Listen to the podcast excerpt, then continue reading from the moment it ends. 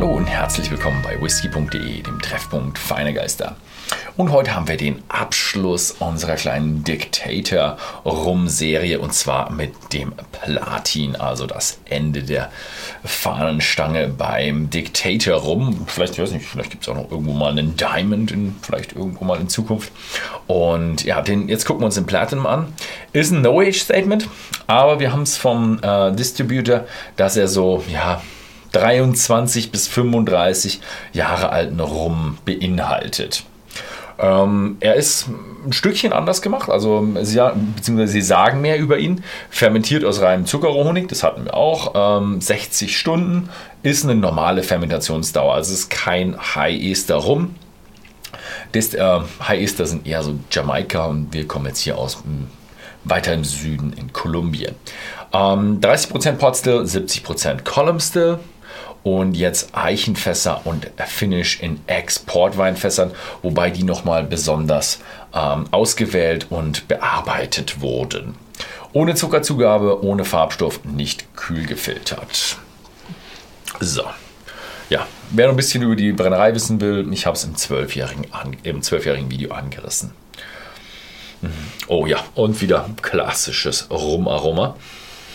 Aber irgendwie wahnsinnig viel Tiefe und auch irgendwo runder, als ich jetzt erwartet hatte. Also man merkt schon langsam, auch die, die Südamerikaner sind so ein bisschen auf dieses Smooth as uh, Moonlight oder wie das auch hieß.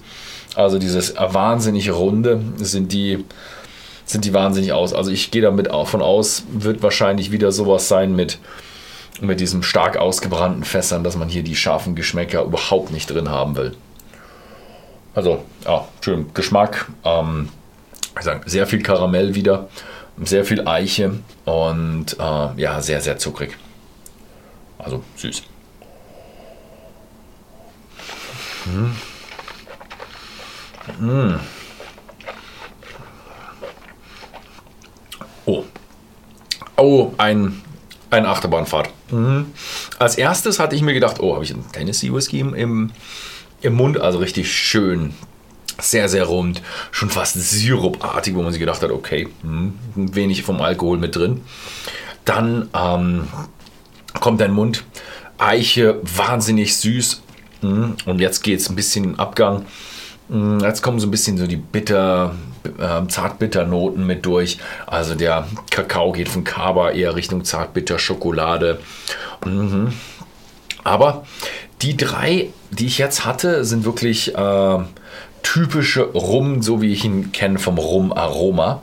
Und schön ausgeprägt. Auch schön in verschiedene Richtungen geht, wobei ich den XO und den 20-jährigen etwas ähnlicher finde. Wobei der hat, der hat noch so ein bisschen das Runde dazu. Der andere war noch, hat noch mehr Würzigkeit, mehr Ecken und Kanten gehabt. Der hier ist jetzt eher smooth und ähm, ja, hat nicht so ein bisschen dieses Frische mit drin. Das fehlt ihm auch. Aber tolle, toller Abschluss. Mhm. Und ich bin immer wieder verblüfft. Ich habe am Anfang habe ich mir gedacht, wollen wir wirklich Rum aufnehmen? Meine letzte Erfahrung mit Rum war halt aus dem Supermarkt. Und äh, da merkt man, okay, ein 90 äh, Euro, also bei, zurzeit 94,90 bei whisky.de zu kaufen. Ein 94 Euro Whisky, äh, Rum ist ganz was anderes, als wenn man irgendwo ja, sich eine Flasche im Supermarkt holt. Also, der kann wirklich was haben. Es ist Wahnsinn, wie, was für eine schöne Süße mit so viel Kakao da drin ist. Mhm. Mhm. Oh, Wahnsinn. Mhm. Coole Geschichte. Ja, kann ich empfehlen. Ja. Das war's mal wieder bei whisky.de. Vielen Dank fürs Zusehen und bis zum nächsten Mal.